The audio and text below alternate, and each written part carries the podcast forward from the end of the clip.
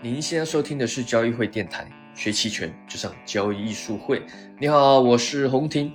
那首先我们还是来看看最近的金融市场。那我录音频的时候是一月十二号的周四的中午。那晚上呢，美国要公布最新的 CPI 数据，也就是他们这个物价指数的情况。那这个也是去年大家应该知道，去年一整年基本上整个国际金融市场，尤其是股市交易的都是关于通胀预期以及美美联储的这个。加息的步骤，那去年一整年也加了很猛嘛，好，那大家也期待说，二零二三年是否会有一些不一样啊？这是给很多投资者的期待，所以本次的这个 CPI 数据也就很重要了啊，因为从前面来看，似乎这个通胀已经开始减缓，CPI 数据是在下降，大家也原本预期这次 CPI 数据应该是会持续回落，也就是通胀会持续减缓。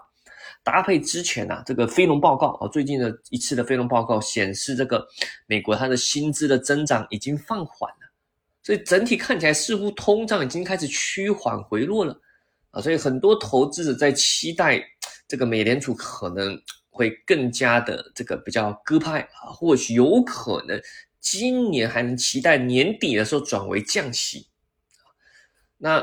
基本上，如果大家有看之前美联储的一些信息，他们基本上都是维持今年都还是升息的阶段啊，只是说减轻幅度啊，甚至上升息到一定的阶段后就停住在一个比较高位的一个利率啊，停在那边啊，不会像去年那么快速的连续加息了。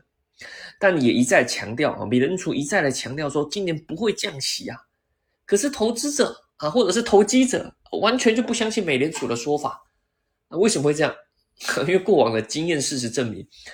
这个美联储不是很靠谱，他二零二一年的预测就有判断很严重的错误，对吧？如果大家回到二零二一年，他不断的说这个通胀不严重啊，只是短期现象什么的，啊，那没想到二零二二年这么严重啊，所以美联储威信是是受损的，一旦你的信任受到伤害，对吧？那要再回复就很难了嘛，所以投资者像很多人不太相信他，啊，这也造成今年啊比较有趣的一个。交易的一个标的啊，就是在于这个会不会去降息啊？但不管怎么样，我们回到咱们 A 股，A 股有咱们自己的一些情况啊。这个二零二三年一开始嘛，大家也比较期待说，哎，是不是啊？这个触底反弹的，咱们 A 股可以开启上涨行情的啊？当然，目前我个人也是比较偏好的嘛，毕竟整个这个疫情的这个咱们这个风控的放开啊，开始的经济的这个要开始去不断的去刺激它啊，从去年是以防疫为主，今年开始又有以 GDP 为主了，对吧？怎么样？看起来说是不是让大家乐观的情绪下啊，那可以帮助股市回暖。但即使是这样，咱们做交易，尤其做期权交易啊，还是跟着行情去做阶段的布局。还是我们那句老话，赢在修正，不在预测嘛。我们可以有预测，例如我现在对股市算比较偏好乐观，但是行情中的我们既有策略，还是要去修正，对吧？预测这种东西啊。就就有哦，当然是很 OK，但是也不能这个这个太坚持，对我最近看到那个报道啊，不是报道，就有人回顾了二零二二年初的时候，你去看很多分析师，当时也非常乐观啊啊，甚至那个有人拿出那个中金啊中金研究所团队，他们这个中金公司嘛也很有名嘛啊，他们的分析师团队也很有名嘛，对吧？他分析二零二年年初的时候分析的十大分析。哦，在二零二二年，我们今年二零二三了嘛？回头来看，十个分析里面有九个是错的，对吧？所以这种东西很难说啊。我们做交易啊，还是要懂得去调整。那最近 A 股基本上就是处于缓涨行情，或者是有人会把它判断为是所谓 N 字形上涨啊，都行啊，看你是什么标的啊。如果是像创业板这种波动比较大的，就比较偏是可能是已经从底部上来的 N 字形。但是像五零这种稍微比较稳一点，而且有北上资金在在支撑的啊，是属于比较偏缓涨的行情。那面对面对这种情况，你用期权交易啊，或者是期货，就会有不太一样的策略。当然你可以搞得很复杂，说哎呀，我就等它回落接啊，做一些短线或者做什么网格交易啊也行。但我们毕竟我们做期权，我们的风格是不太喜欢乱动啊，毕竟还有很多美好的事物，对吧？啊，看盘我们也不是一直看的。嗯，盘中要处理一些事务嘛，对不对？看看书啊，看看剧啊，对吧？谈谈业务啊，什么，对吧？不能一直看盘嘛。所以我们的策略会比较偏，不要一直动的啊。那像这种缓涨行情，就是可以用一些像呃牛市价差，或者纯卖认沽，或者是你你卖认购加认沽也可以，但是至少要 delta 比较多啊，偏正的比较多啊。毕竟在我们判断方向比较往上的情况下。只不过这个行情里面有个比较值得特别，尤其你去看 ETF 期权，目前的波动率的情况，隐含波动率是缓缓的上升啊，而且还靠近春节嘛，一涨是难跌的啊。这个我们以前的音频，大家如果还想要看，可以看我们以前的直播，或者是回到去年，对啊，去年春节前的音频应该都有聊过啊。靠近这种长假，隐含波动率都是一涨难跌的。那比较特别是像五零 ETF 这种，它。的波动率啊，不止五零 ETF 啊，整个 ETF 期权大部分现在已经是同向的关系，就是说标的在上涨，银行波动率也容易带动上升；标的一不涨或者是回落的时候，银行波动率容易下降啊。这种同向的关系，而面对这种同向关系，就要小心突然的利好的刺激下，资金涌入，突然来一个短线的一个暴涨，这这个是对于期权卖方来说要比较小心。我们已经一再提到了。啊，你要小心啊！但也不是说就就叫你是猛力去做多什么的，也还没到这个时候啊。那还有很特别，如果很细微的去看啊，如果你比较懂得期权的话，你去看它隐含波动率的结构，尤其是像五零 ETF 这种，很明显就在于说它的认购期权的虚值啊，目前还是偏低，比较偏被低估啊，所以说呈现的专业术语叫这个 cost skew 啊，偏低的现象啊。你如果去看很特别，甚至。嗯，你如果有看到像一些，呃，现在稍微可能有恢复好一点，但是还是有，就是虚值的这个虚值认购期权，它的隐含波动率啊，跟平值差不多，甚至有时候比它低一点。我们知道隐含波动率是一种判断权利金是偏贵还是偏便宜的一种指标嘛？那正常的隐含波动率结构是类似一种微笑嘛？啊，微笑。但目前这个呃笑的。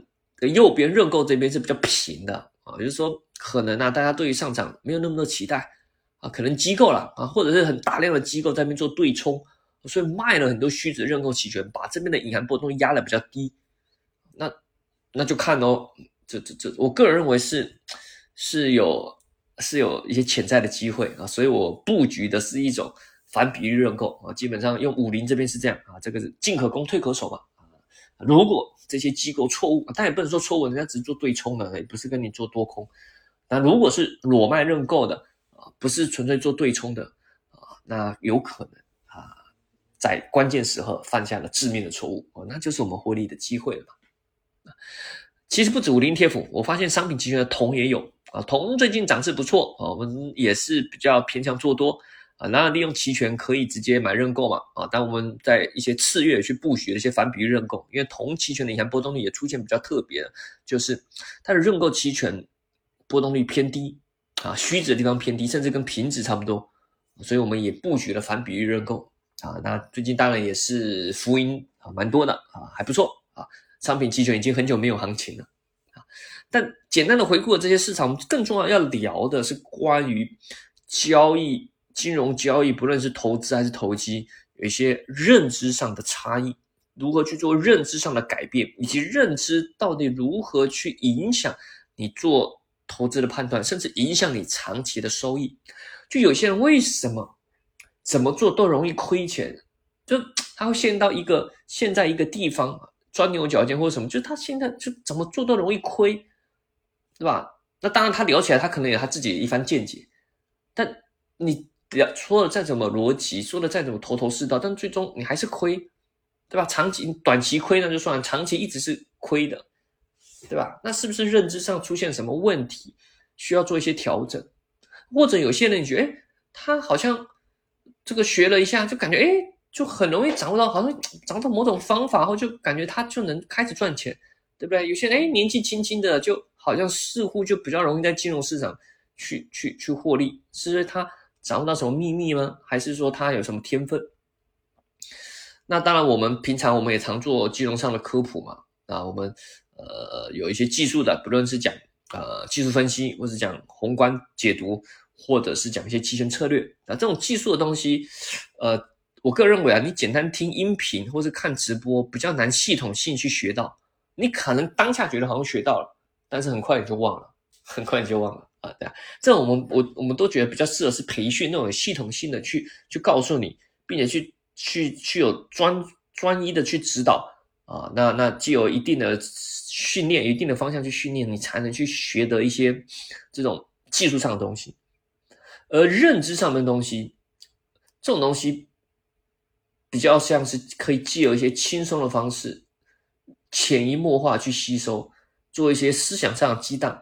突然，你有可能哎，一点就通，对吧？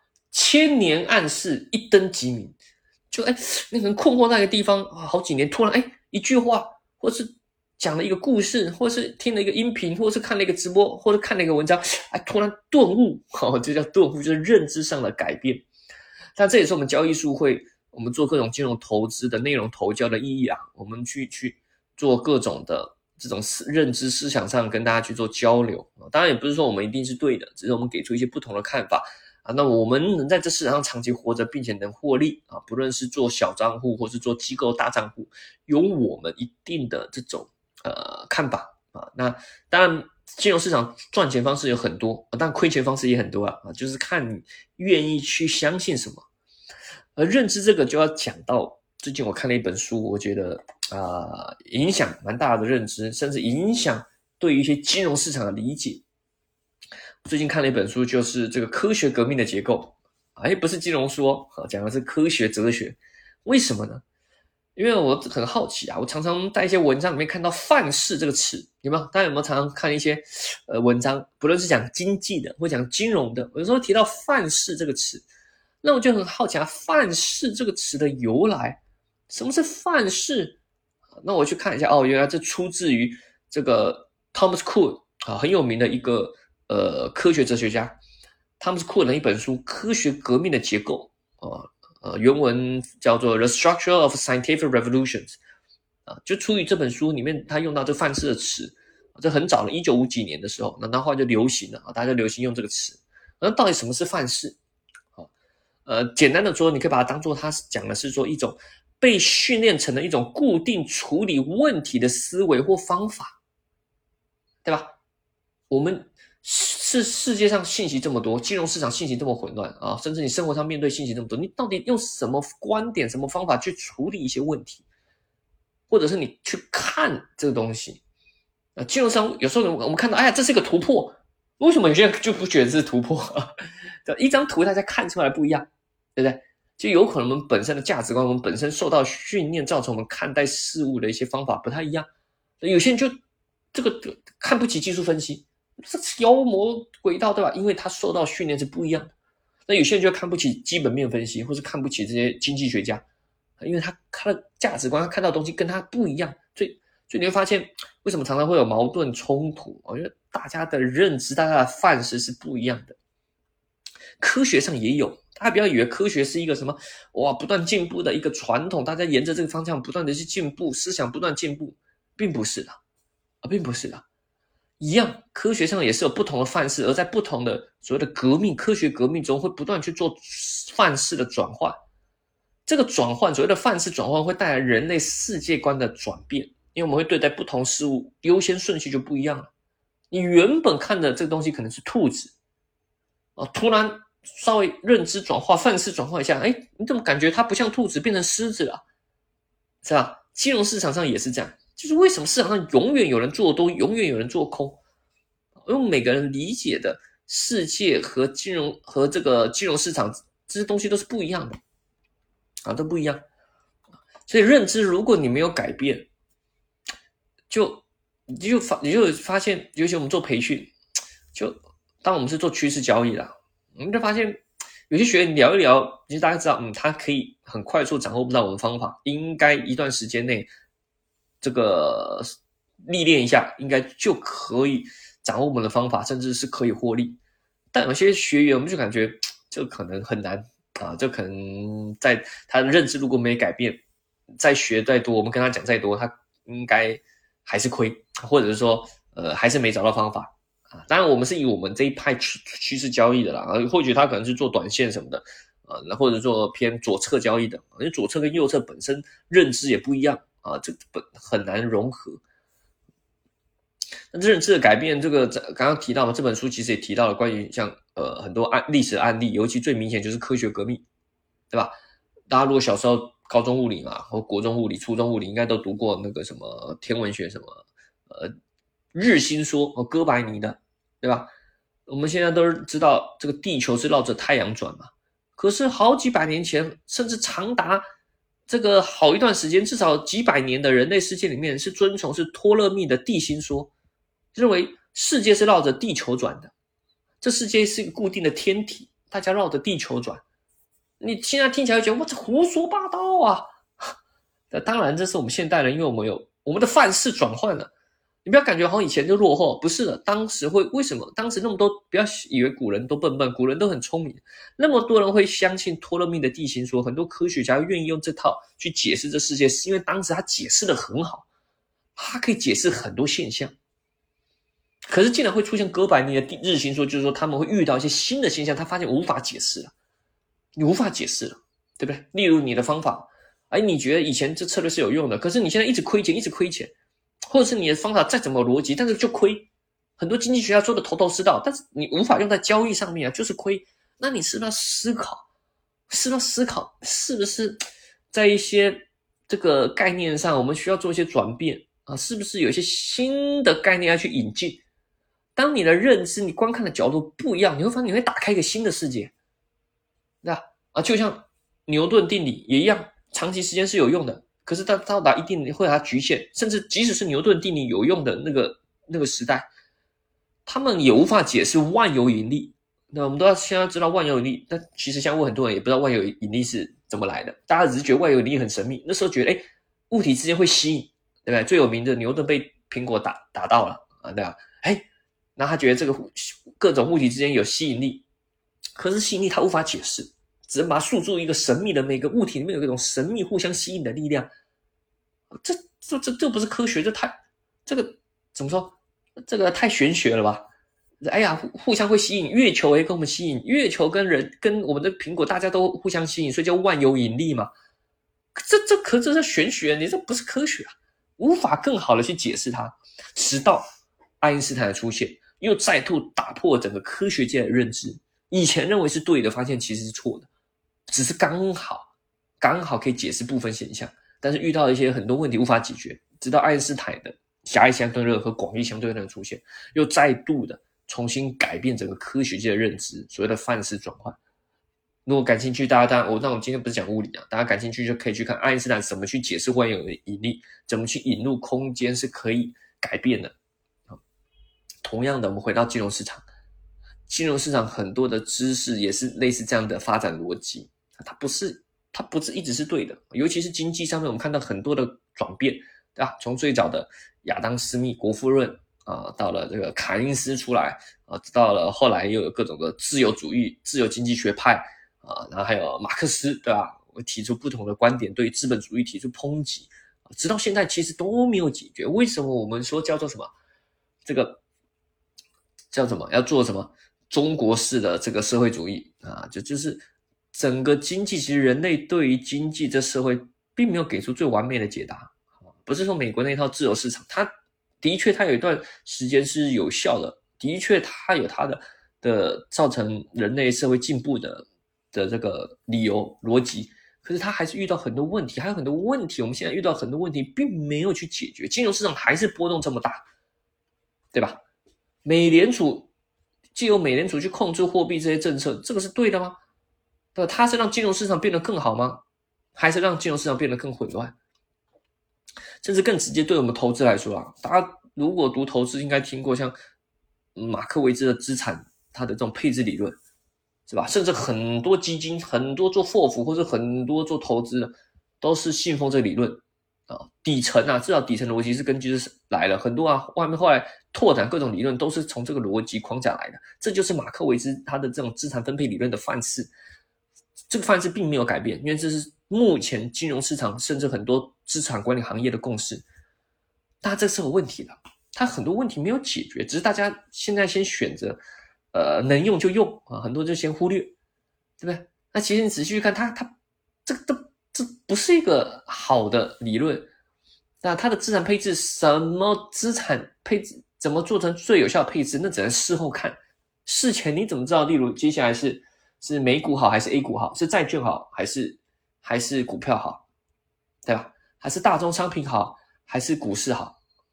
那你往前看，哎不往之前看，你当然可以从历史数据，你可以配出最好的资产配置啊。可是你往未来看，你根本配不出来。刚刚不是提到了中金中金公司的分析师团队，二零二二年出十大预测九个错，你用那个去做资产配置，那你不是今年亏的跟狗呃去年亏的跟狗一样了，对？而且更重要的是，他无法去处理遇到行情很大的波动以及市场情非理性的情绪，并不行，并不行，他不并不去处理这些问题。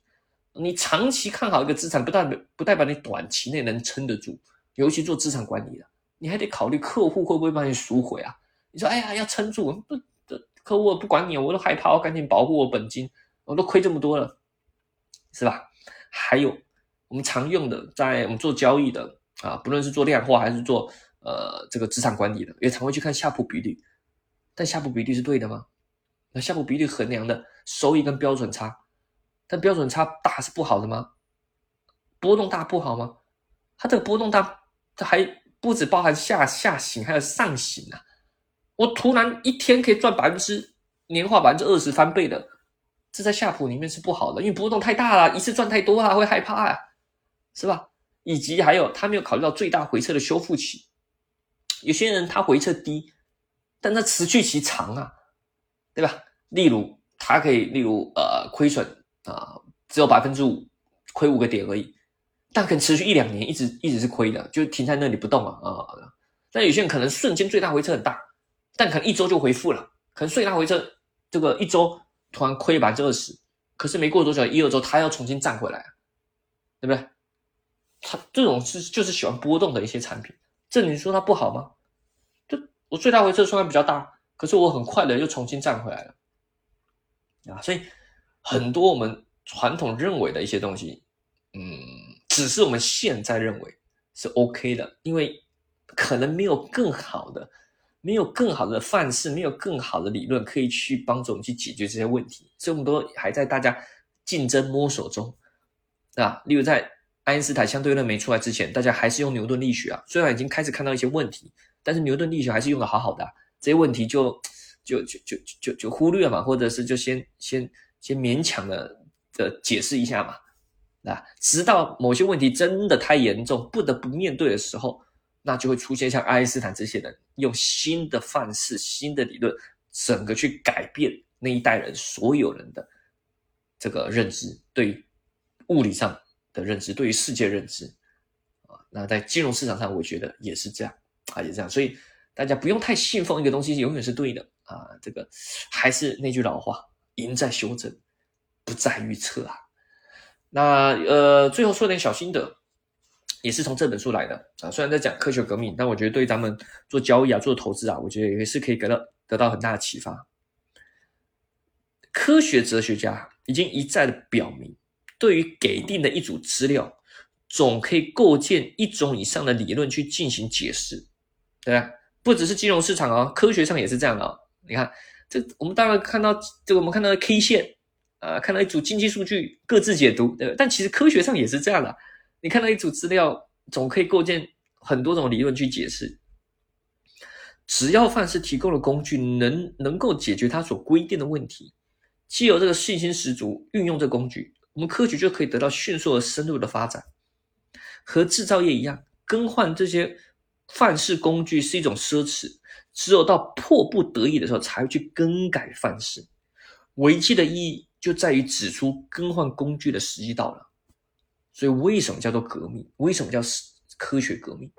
还有社会上、政治上的革命，都是在于真的已经没办法了，我们只好做出一个比较大的转变。那会为什么会这样？我个人认为是在于说，一个人看到的东西啊，不仅依赖于他在看什么，而且依赖于他之前的经验以及他学习到的一些概念。教他去看什么？我个人也信奉很一个哲学的一句话，就是 “You see what you believe”。你看到到的东，你看到的东西来自于你相信的什么。